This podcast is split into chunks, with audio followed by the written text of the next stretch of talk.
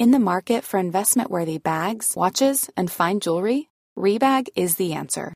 Rebag is a luxury resale platform where each piece is carefully inspected by experts to ensure quality and authenticity. Use Rebag to buy and sell finds from the world's top brands, including Louis Vuitton, Chanel, and Cartier. Head to Rebag.com to get 5% off your first purchase with code REBAGNEW. Shop today at Rebag.com. That's R E B A G.com. And use promo code REBAGNEW for 5% off your first purchase.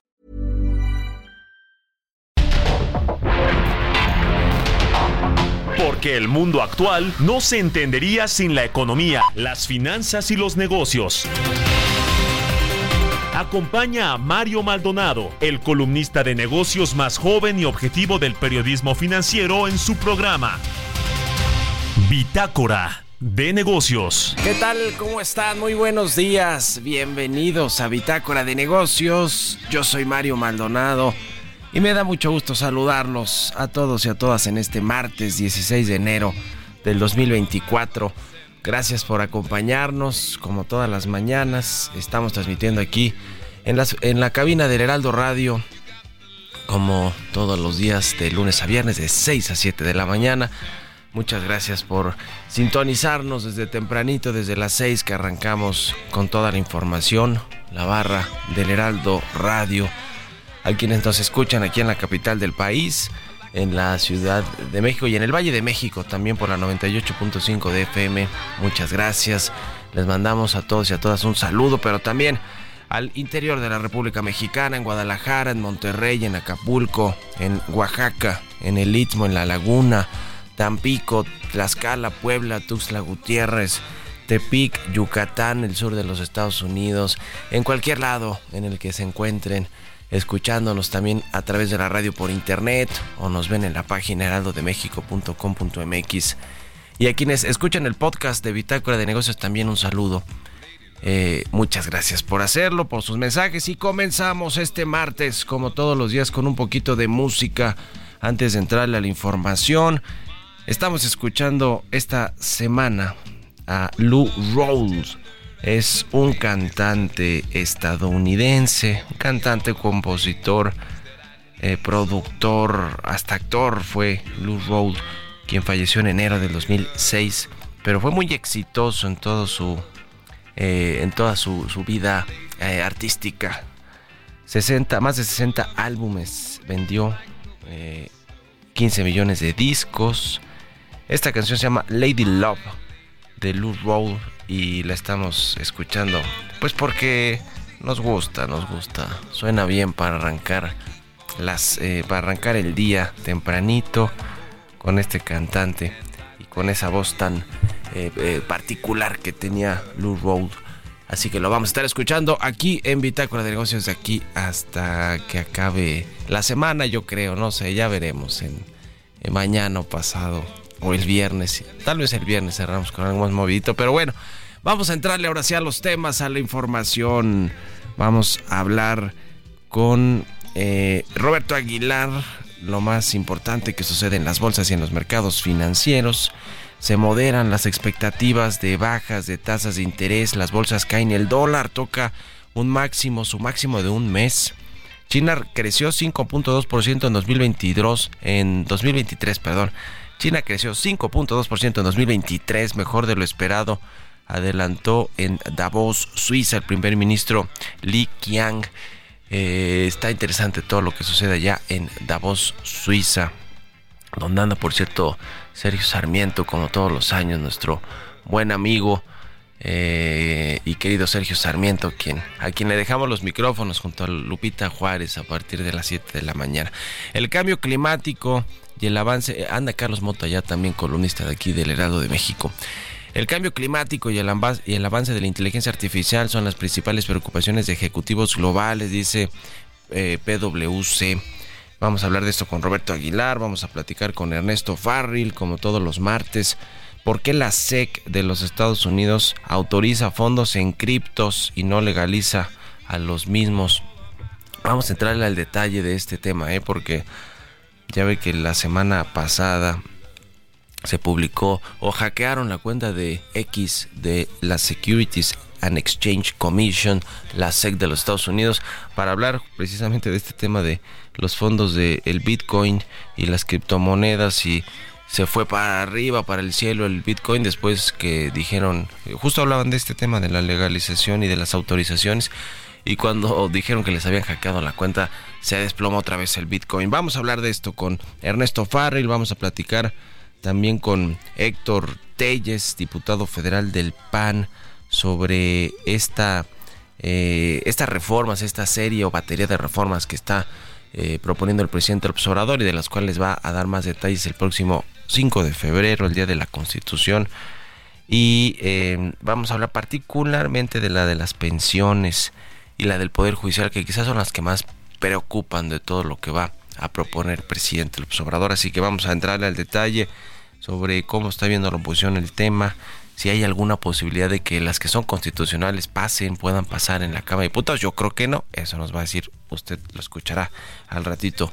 Eh, pero vamos a preguntarle más al detalle de cómo está todo este asunto y vamos a hablar también de la inteligencia artificial que podría afectar a casi 40% de los empleos en el mundo, advierte el Fondo Monetario internacional. Vamos a hablar un poquito también de política, de cómo están las encuestas, las preferencias electorales en, algunas eh, capitales, ciudades importantes del el país y también cómo va Claudia Sheinbaum, Xochitl Galvez y Jorge Álvarez Maínez quienes van a competir por la presidencia. Le vamos a entrar a todos estos temas aquí en Bitácora de Negocios. Quédense con nosotros. Vámonos al resumen de las noticias más importantes para comenzar este día con Jesús Espinosa.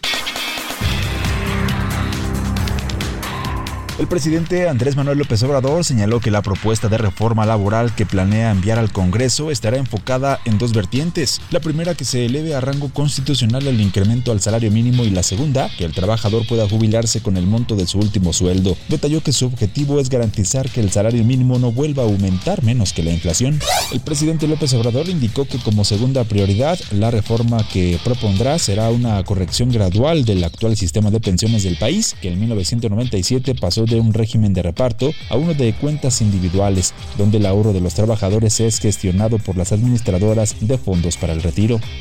Tenemos que corregir eso gradualmente en un acuerdo con empresarios y con trabajadores, pero para tranquilidad de empresarios y de trabajadores, sobre todo de los empresarios, para que no los atemoricen el gobierno va a asumir una parte considerable de este desequilibrio.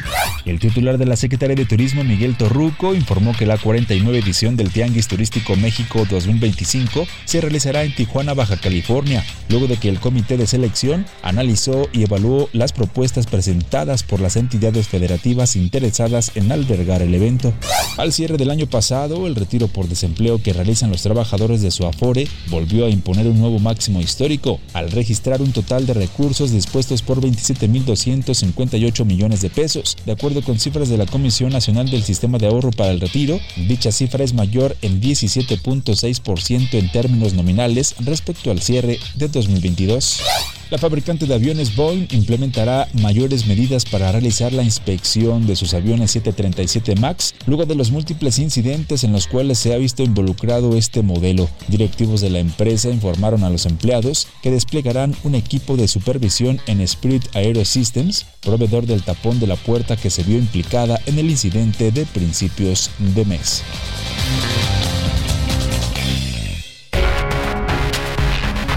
El editorial.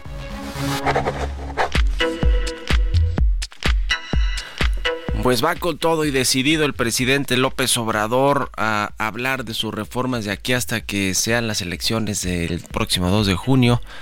¿Y por qué? Pues porque son importantes por el tema electoral, políticas, son clientelares, populistas, demagógicas. Póngale usted el calificativo que quiera, pero lo que buscan de fondo son votos, estas propuestas o iniciativas de reforma, que le decía que prácticamente es, muy difícil que, que, pasen, por ejemplo, la electoral, la judicial, eh, la reforma al, al, tema de las pensiones, habrá que ver cómo se hacen estos acuerdos con empresarios. Ya se hizo una reforma en el 2020 que, que, por cierto aumenta de forma considerable y progresiva la aportación de los patrones de las empresas a las cuentas de Afore de los trabajadores.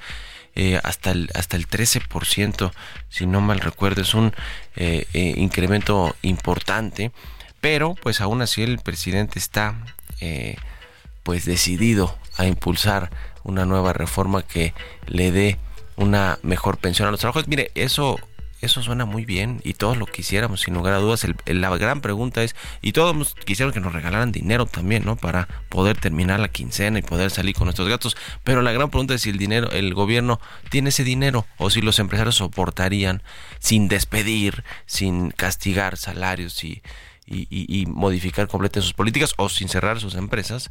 Eh, aguantarían un aumento de este tipo que propone el presidente. Eh, es decir, esa es la gran pregunta de fondo y, y quiénes van a redactar también esta reforma, ¿eh? porque además esta reforma ya, eh, si no va a pasar ahora en esta legislatura, pues eh, se buscará que pase para la siguiente, ya con un nuevo Congreso, con una presidenta electa.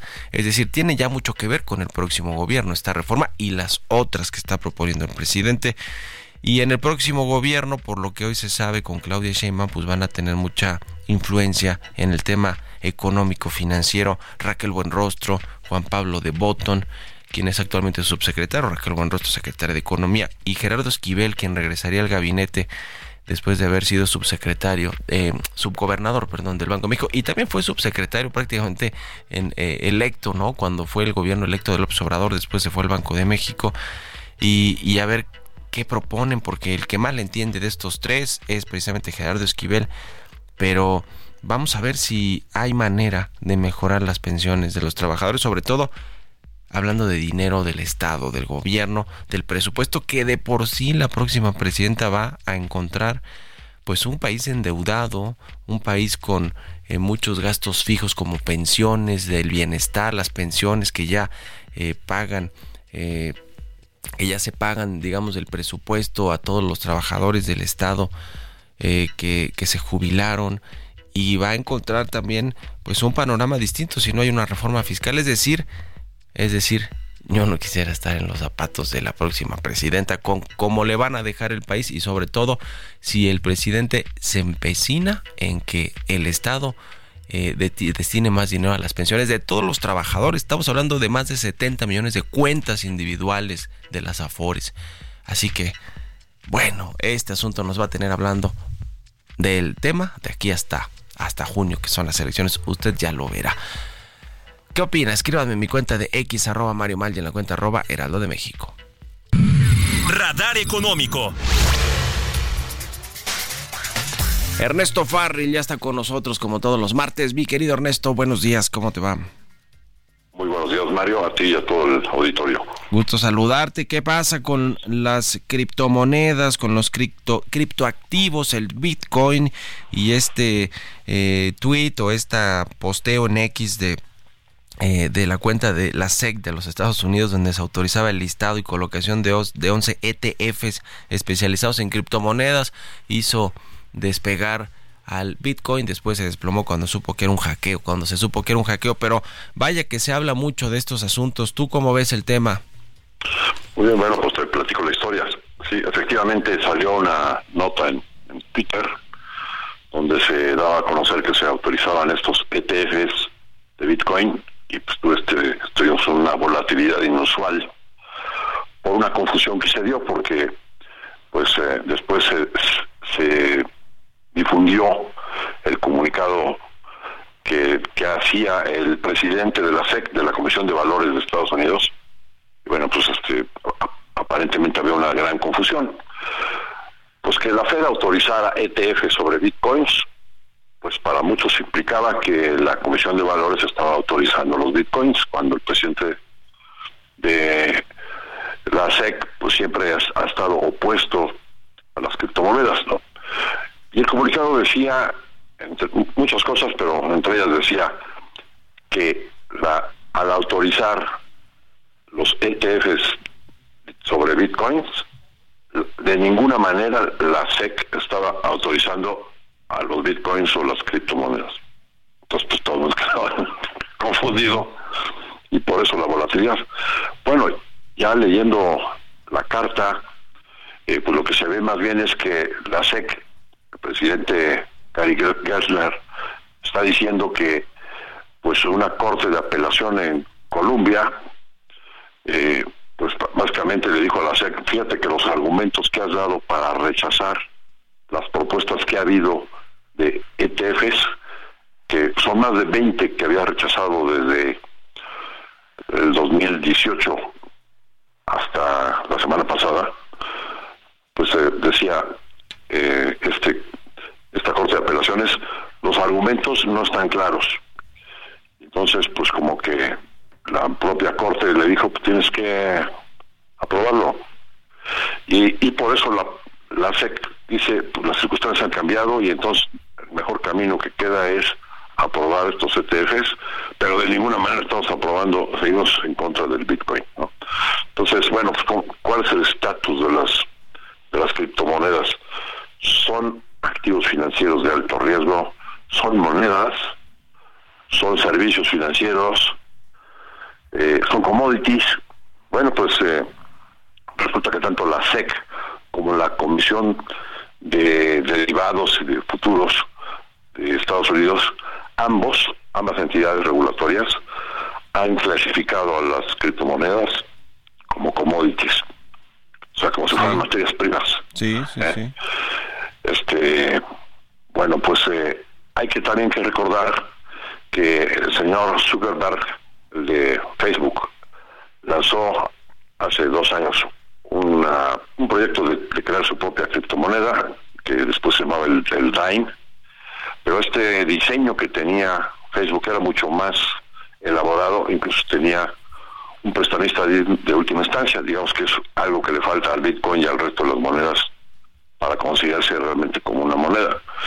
Y pues este prestamista de última instancia estaba conformado por las grandes empresas tecnológicas que formarían un fondo de reserva. Bueno, pues aquí sí las autoridades se pusieron nerviosas por el poder monopólico y los millones de usuarios de Facebook que tendría eh, de, inmediato eh, si se hubiera lanzado esa moneda pues le negaron rotundamente a Zuckerberg eh, la posibilidad de, de, de, emisión de este diamond, ¿no?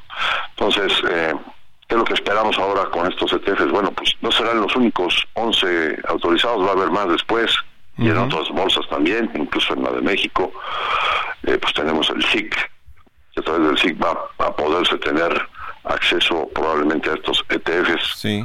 Y, y pudiera haber también lanzamiento de, de, de, instrumentos parecidos en México con los cambios a la ley que ha habido uh -huh. sí, sí, en el mercado de valores. ¿no? Sí, Entonces va a haber mucho más afluencia y el, y el, el Bitcoin puede subirse otra vez hacia los máximos históricos, que son uh -huh. 68 mil dólares pero la volatilidad sí, es sí, impresionante, sí. de 68 luego se cayó a 15 mil. ¿eh? Exacto. Bueno, bueno, pues es un tema que hay que seguir con mucho cuidado. Gracias, Ernesto, un abrazo, buenos días. Gracias a ustedes, Hasta que tengan un excelente día. 6 con 22, vamos a otra cosa. Economía y mercados.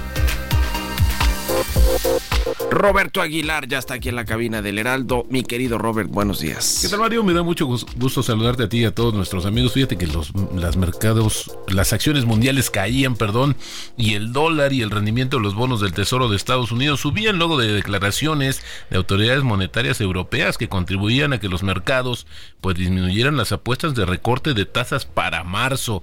Los inversionistas también están eh, atentos a varios acontecimientos políticos y geopolíticos como la contundente victoria de Donald Trump en la primera contienda en la carrera presidencial estadounidense, las tensiones en el Mar Rojo, Gaza y también en Ucrania. Y bueno, ayer los mercados estadounidenses permanecieron cerrados por la festividad de Martin Luther King y hoy, bueno, se están eh, re reabriendo y bueno, con bajas.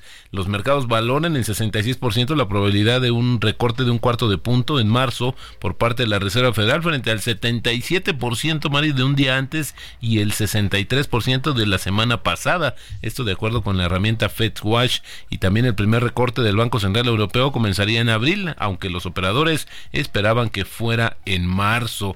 También te comento que el primer ministro chino Li Qian afirmó en Davos que la economía de su país está abierta a los negocios y destacó su potencial para la inversión extranjera, ya que su vasta población se está urbanizando con rapidez y se prevé un crecimiento de una clase media.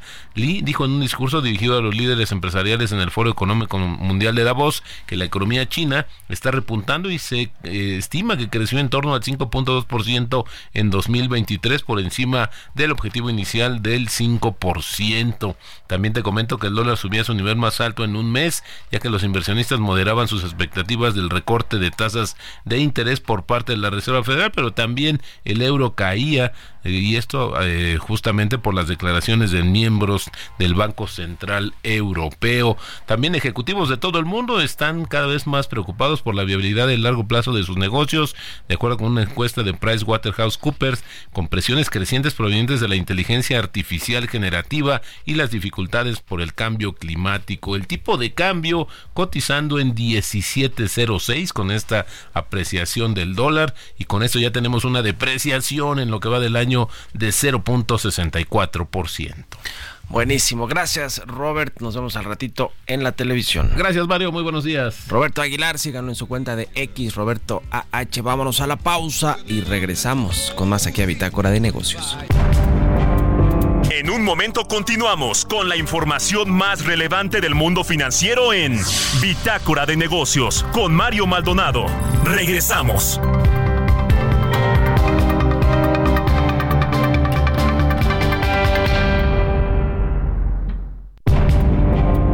Estamos de vuelta en Bitácora de Negocios con Mario Maldonado. Ya estamos de regreso aquí en Bitácora de Negocios. Son las 6 de la mañana con 31 minutos, tiempo del centro de México. Y regresamos con un poquito de música antes de irnos con la información en esta segunda mitad del programa. Estamos escuchando a Lou Rose. Es un cantante, compositor estadounidense muy escuchado, conocido, famoso, falleció en el 2006, pero lanzó más de 60 álbums de estudio, vendió 15 millones de discos. Esta canción que escuchamos de fondo se llama Lady Love. Se convirtió en un sencillo de éxito de su álbum de Lou Rose de, Lou Rose de 1977 que se llama When You Hear Lou, You've Heard It All. Ese es el título de este disco. Y bueno, pues ese fue el número 24 del Billboard Hot 100 de los Estados Unidos y, y suena bien, la verdad es que para cualquier ocasión, Rose, eso creo yo. ¿Ustedes qué opinan?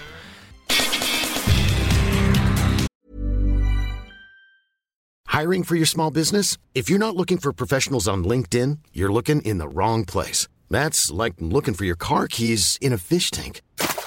LinkedIn helps you hire professionals you can't find anywhere else, even those who aren't actively searching for a new job but might be open to the perfect role. In a given month, over 70% of LinkedIn users don't even visit other leading job sites. So start looking in the right place. With LinkedIn, you can hire professionals like a professional. Post your free job on linkedin.com slash people today.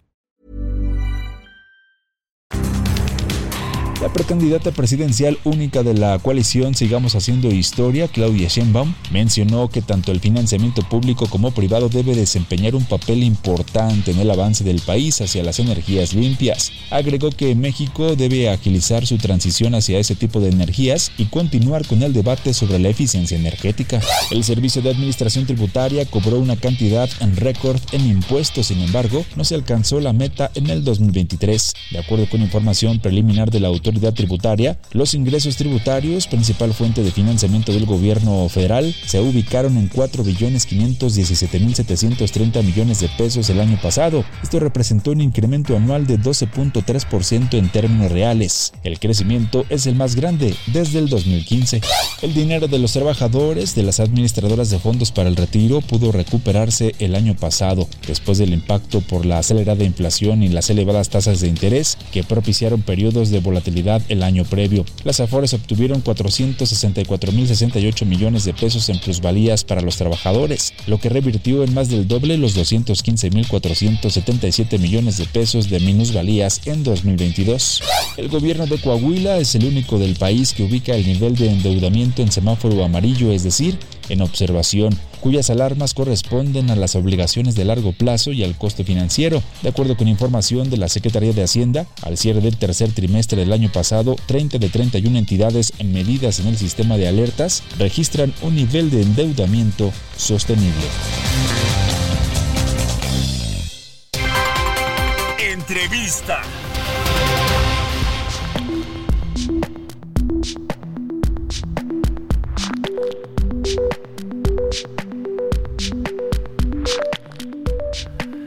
Bien, ya le comentaba sobre todas estas reformas o iniciativas que va a presentar el presidente observador al Congreso mexicano, eh, a la Cámara de Diputados muy seguramente, y que bueno, pues eh, algunas ya son conocidas como la reforma judicial, la reforma electoral, quiere hacer algo ahí también con eh, los programas del bienestar, el salario mínimo, el aumento del salario mínimo, que eso ha sucedido desde este desde el sexenio pasado eh, el aumento del salario mínimo por arriba de la inflación, pero bueno, con creces en este gobierno del presidente López Obrador y en particular la de las pensiones. Se quiere hacer un ajuste al sistema de ahorro para el retiro o a las leyes de pensiones de trabajadores que tienen hoy una afore que le decía son cerca de 73 millones de cuentas individuales, más de cerca de 6 billones de pesos de recursos invertidos eh, eh, por parte de las afores o digamos o que están dentro de las 10 afores que operan en el sistema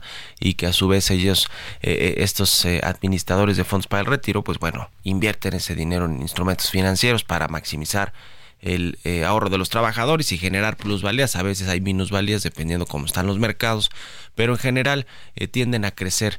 Y, hace tres años se hizo ya una ley, en 2020 se pasó ya con este gobierno una ley para aumentar las aportaciones patronales, una negociación con la iniciativa privada y ahora el presidente quiere, pues en pocas palabras, que se eh, jubilen los trabajadores mexicanos con el 100% de su salario último, del salario eh, con el que se con el que terminaron su vida laboral.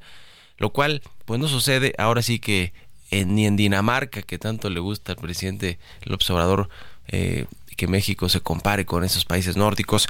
Y en ningún otro país porque no hay eh, estado o clase empresarial eh, los patrones que aguanten eso porque pues es insostenible. Pero vamos a hablar del tema con el diputado federal del PAN, Héctor Telles. Aquí me da gusto saludar. ¿Cómo estás, Héctor? Buenos días. Mario, buenos días. Contento de estar contigo y con tu auditorio. Muchas gracias. ¿Cómo ven esta batería de reformas y en particular creo que la que pues ha generado más análisis y debates, la de pensiones, porque las otras ya se habían propuesto y por ejemplo, pues la electoral y la judicial no, no habían pasado ya en el, en el Congreso? Como bien mencionas, pues el presidente pretende enviar una batería de iniciativas eh, en las que vuelve a insistir en asuntos que pues ya se habían resuelto de alguna forma de manera negativa. Esto hablando de la electoral, en donde el plan A pues fue votado en contra por el propio la propia Cámara de Diputados sin alcanzar la mayoría calificada e insistió el presidente con el plan B y, la Suprema Corte pues fue determinante en decir que era inconstitucional. En el tema de la reforma judicial, pues no vamos a permitir de ninguna forma que haya una reforma que quite la imparcialidad, la autonomía al Poder Judicial de la Federación y que brinde esta neutralidad que debe de tener en sus resoluciones. Abrir el proceso este, de una manera de elección popular pues permite la, eh, que se inmiscuya incluso grupos fácticos detrás de las propuestas de los ministros, eh, que pueda estar eh, partidizado, que se pierda esta neutralidad e incluso que pueda haber incluso participación del crimen organizado para, para las propuestas de ministros y esto pues quitaría completamente la esencia de lo que es el poder judicial de la federación. Y tercero, hablando ya de las cuestiones de las pensiones, pues el, presidente manda un, dardo envenenado en el sentido de que quién podría estar eh, en contra de que las personas eh, aspiraran a tener el 100% de sus pensiones del retiro. Sin embargo, esto tiene bastantes, este, pues, complicaciones financieras en un país en donde las finanzas públicas han sido destruidas completamente en estos cinco años, en donde los fondos de estabilización se perdieron prácticamente y están en sus niveles más bajos, porque el gobierno decidió tomar los recursos de los fondos de estabilización para seguramente las megaobras o algunas otras prioridades del presidente, en donde los fideicomisos, de donde había 70 mil millones de pesos, también fueron succionados por parte del gobierno eh, para echar a andar sus prioridades, eh, en donde prácticamente todos los fondos que existían también en salud fueron eh, pues extinguidos completamente. pues no hay finanzas públicas hoy sanas, en donde también hay un gobierno que echa mano de la deuda pública en prácticamente dos billones de pesos para el siguiente año en financiamiento de deuda pública, prácticamente el 21% del presupuesto está financiado a través de la deuda pública, pues tenemos eh, una, un escenario de finanzas públicas muy presionadas en donde prácticamente no alcanza, eh, no, no hay, no hay este, este espacio financiero para que el gobierno pueda asumir eh, pues la inyección de recursos para el 100% del retiro en las pensiones de las personas. Entonces pareciera que esto nos abre la alerta de que el presidente está desesperado por obtener recursos y ver de dónde puede eh, echar mano de una administración más de recursos y ahí eh, pues le parece atractivo seguramente el que hay prácticamente 6 billones de pesos acumulados en todas las cuentas de los Afores, como bien mencionas, casi 73 millones de cuentas individuales de personas que han ahorrado para su retiro, eh, que están siendo administradas ahora por una decena de, de Afores y que el gobierno pretende echar mano para administrar directamente el gobierno esos recursos, nos abre una alerta roja en donde Acción Nacional no va a participar de una forma positiva porque hay casos desastrosos como el caso de Argentina, donde hace 15 años eh, se echó a andar una reforma de este tipo y los resultados están ahí en Argentina, en donde el sistema de pensiones está completamente destruido porque el gobierno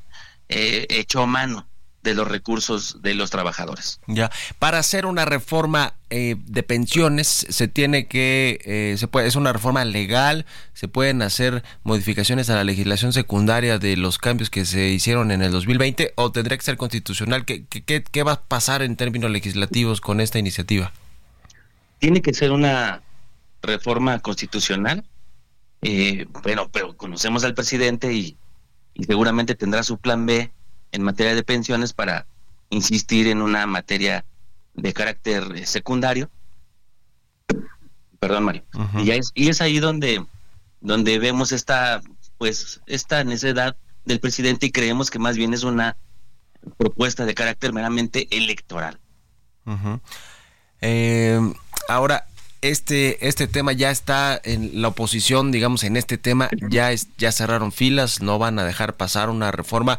Hablando, por ejemplo, de la constitucional, que ahí requiere mayoría calificada y que no la tiene actualmente Morena con sus partidos aliados, eh, ya cerraron filas o van a cerrar filas en la oposición, el, el PRI, el PAN, el PRD, eh, no sé si Movimiento Ciudadano o, van a pues eh, ver cuál es la discusión, cómo van las discusiones y dependiendo de eso votarán, qué, qué van a hacer porque pues estarán en esta encrucijada, en este dardo envenenado como lo llamaste, eh, o la manzana envenenada, porque pues el presidente dice, a ver, se están oponiendo el PAN, el PRI, el PRD, Movimiento Ciudadano, la oposición, a que pase una reforma que le va a beneficiar a todos los trabajadores mexicanos. ¿Cómo es eso posible?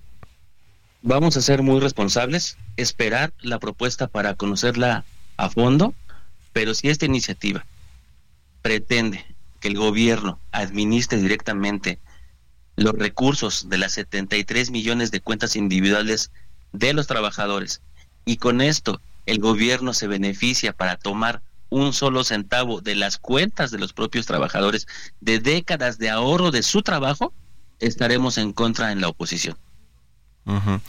El presidente más bien lo que ha dicho es que quiere que se mejore la eh, pensión de los trabajadores al 100%. Seguramente eso será imposible, pero sí buscarán aumentarla con recursos tanto de la iniciativa privada, pero sobre todo presupuestales, como ya están las pensiones del bienestar, las pensiones eh, para adultos mayores y demás. Eh, eh, por ahí va el presidente. El problema es si va a haber esos recursos el próximo año y, en y el próximo sexenio para financiar ese enorme gasto de, pensiones o esa contribución con la que participaría el gobierno. No creo que por ahí va y, lo ha dejado entrever, salvo que conozcamos a detalle la iniciativa, pero, pero esa es la, la idea del presidente, no necesariamente tomar los recursos de los trabajadores para invertirlos en proyectos de infraestructura o programas sociales.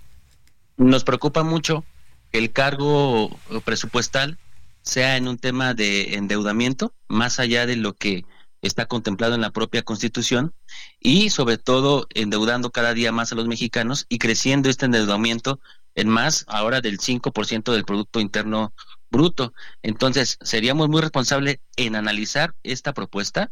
Sin embargo, también hay que hacer ver eh, a todos los mexicanos que las finanzas públicas prácticamente están comprometidas en su totalidad. Es muy difícil este espacio financiero presupuestal para asumir un 100% de aportaciones para que crezca la pensión. Y pues bueno, nosotros estaremos eh, dando este debate siendo responsables y no, eh, eh, haciendo estas propuestas de ver que las finanzas públicas hoy están completamente destruidas por el mal manejo de este gobierno. ¿Cómo va? Eh, por último, te pregunto, o le pregunto, diputado Héctor Telles, ¿cómo va el tema de la otra reforma laboral, la que tiene que ver con la jornada semanal de 48 a 40 horas? Que esa, pues me imagino que sí va a buscar que se desahogue esta misma legislatura, ¿no? las otras quizá tendrán que, eh, pues, enviarse ya a la siguiente legislatura, pero esta parece que sí la quieren sacar, ¿no? Bueno, ya está instalada una, un grupo de trabajo especial para esta reforma eh, de, la jornada laboral. Se está trabajando, tienen un plazo perentorio para que asuma y, dé, entregue sus conclusiones. Eh, todo indica que podríamos avanzar si esta reforma eh, se va pues plasmando, se va ejecutando, materializando de forma progresiva, paulatina, en donde seguramente habrá beneficios para los trabajadores. Bueno, pues estaremos al pendiente de lo que suceda con esta reforma en particular de la jornada semanal y por supuesto con las que envíe el presidente el observador ahí en la Cámara de Diputados. Gracias, diputado, eh, por estos minutos y estamos en contacto. Buenos días. Mario, muchas gracias. Un saludo a ti y a todo tu auditorio. Hasta luego. Es el diputado federal del PAN, Héctor Saúl Telles. Vámonos con las historias empresariales 6 con 46. Historias empresariales. Ya le decía sobre esta advertencia que hizo el Fondo Monetario Internacional con respecto de la inteligencia artificial. Dice el FMI que podría afectar a casi 40% de los empleos en el mundo. ¿Se imagina qué va a suceder con toda esa fuerza laboral? Ahora que hablábamos precisamente de reformas de pensiones y de jornadas eh, semanales, vamos a escuchar esta pieza que preparó mi compañera Giovanna Torres.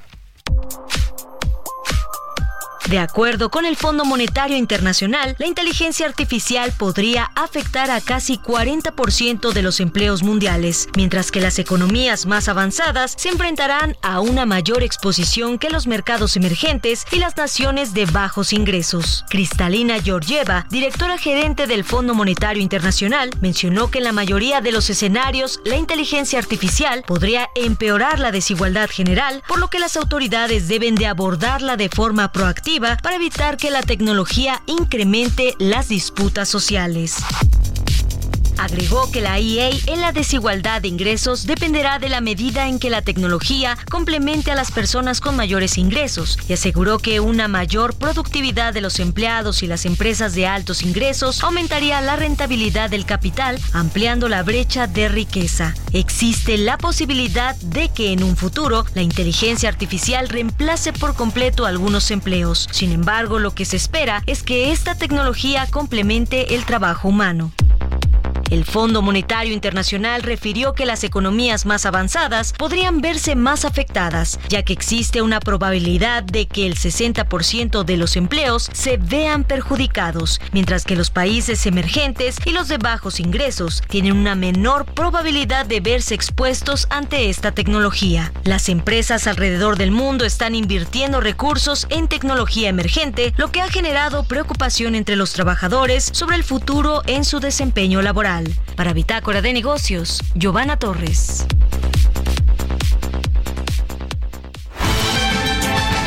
Ruta 2024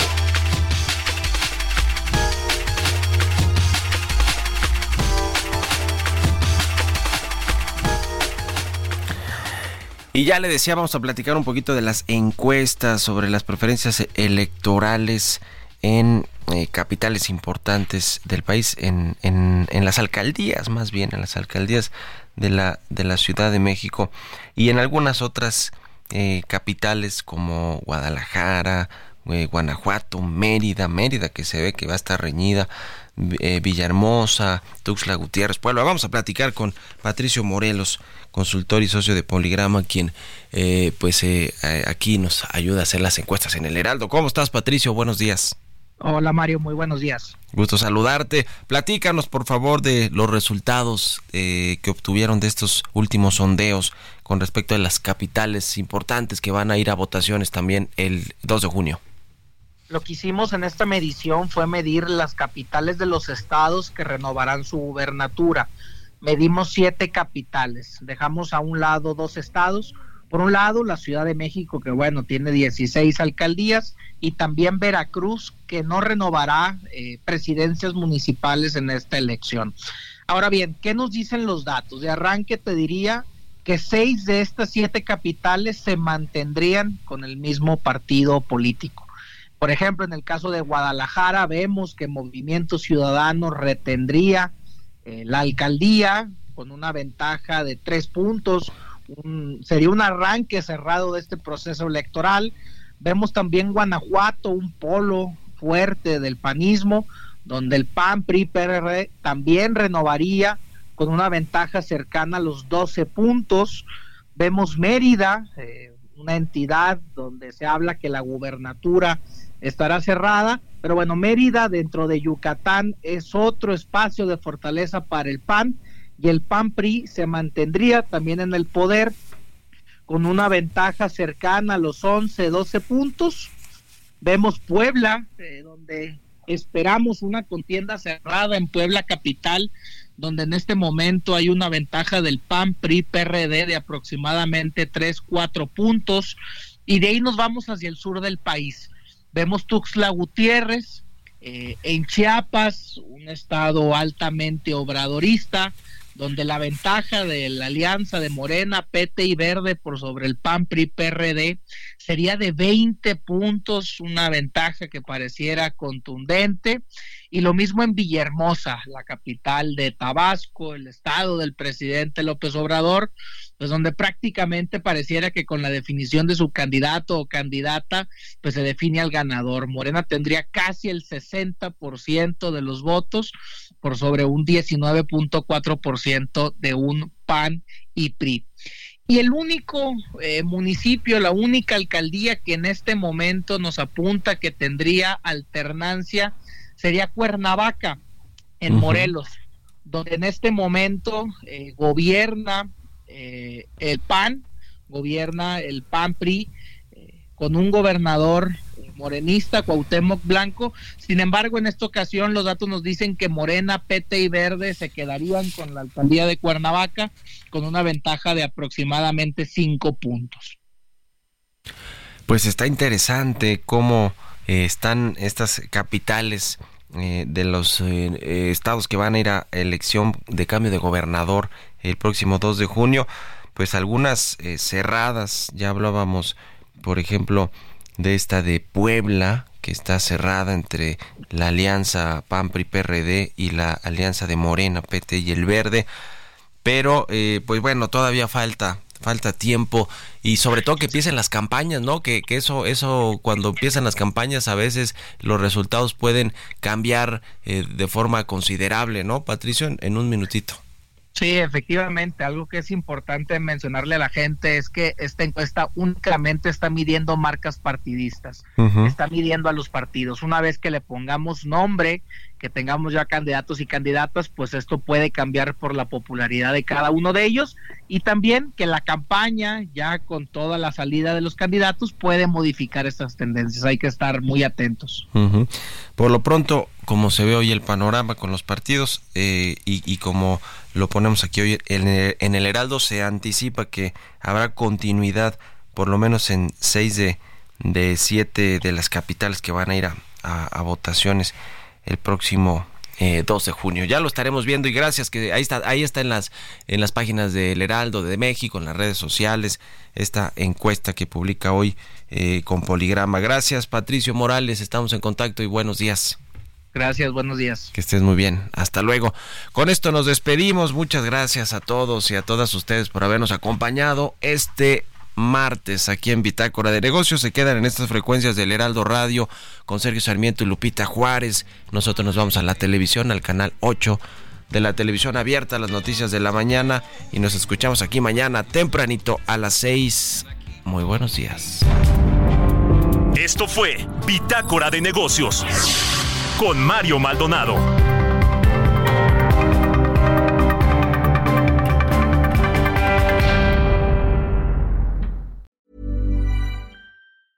Hey, it's Paige DeSorbo from Giggly Squad. High quality fashion without the price tag. Say hello to Quince. I'm snagging high-end essentials like cozy cashmere sweaters, sleek leather jackets, fine jewelry, and so much more. With Quince being 50 to 80% less than similar brands. And they partner with factories that prioritize safe, ethical, and responsible manufacturing. I love that. Luxury quality within reach. Go to quince.com slash style to get free shipping and 365 day returns on your next order. Quince.com slash style.